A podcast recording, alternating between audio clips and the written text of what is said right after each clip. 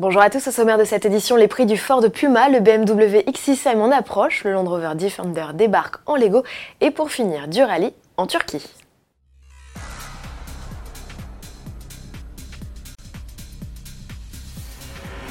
Ford de retour dans un salon automobile Oui, le constructeur est présent à Francfort jusqu'au 22 septembre. Sur son stand, ses stars sont majoritairement électrifiées et pour cause, la firme a pour ambition de réaliser la majorité de ses ventes d'ici 2022 avec des véhicules 100% électriques ou hybrides. Parmi les modèles présentés, le Puma, le petit SUV citadin, est proposé au lancement avec deux motorisations essence 3 cylindres turbo à hybridation légère. Elle développe 125 et 155 chevaux. Différence de prix entre les deux niveaux de puissance 1000 euros. D'entrée est fixé à 22 900 euros en association avec la nouvelle et finition Titanium.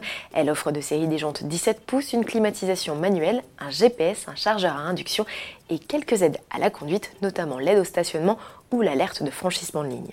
La finition ST Line X, affichée à partir de 26 900 euros, ajoute un kit carrosserie avec jante 18 pouces, une instrumentation 100% numérique, un système audio Bang et Olufsen, un volant à méplat ou encore des suspensions sport.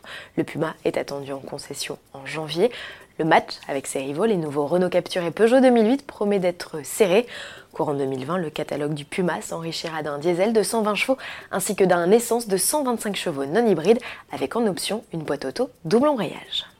SUV toujours alors que le X6 de troisième génération a fait sa rentrée en Allemagne à Francfort.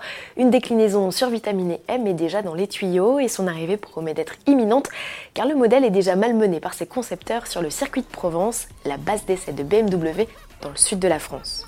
Dans une vidéo publiée sur YouTube, on découvre un premier aperçu du SUV et de ses capacités. De nombreux éléments sont floutés et les paroles des protagonistes bipées.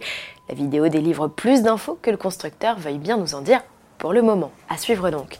Une chose est sûre, le modèle sportif, ici présenté dans une version de pré-production lourdement camouflée, sera aussi décliné en version compétition.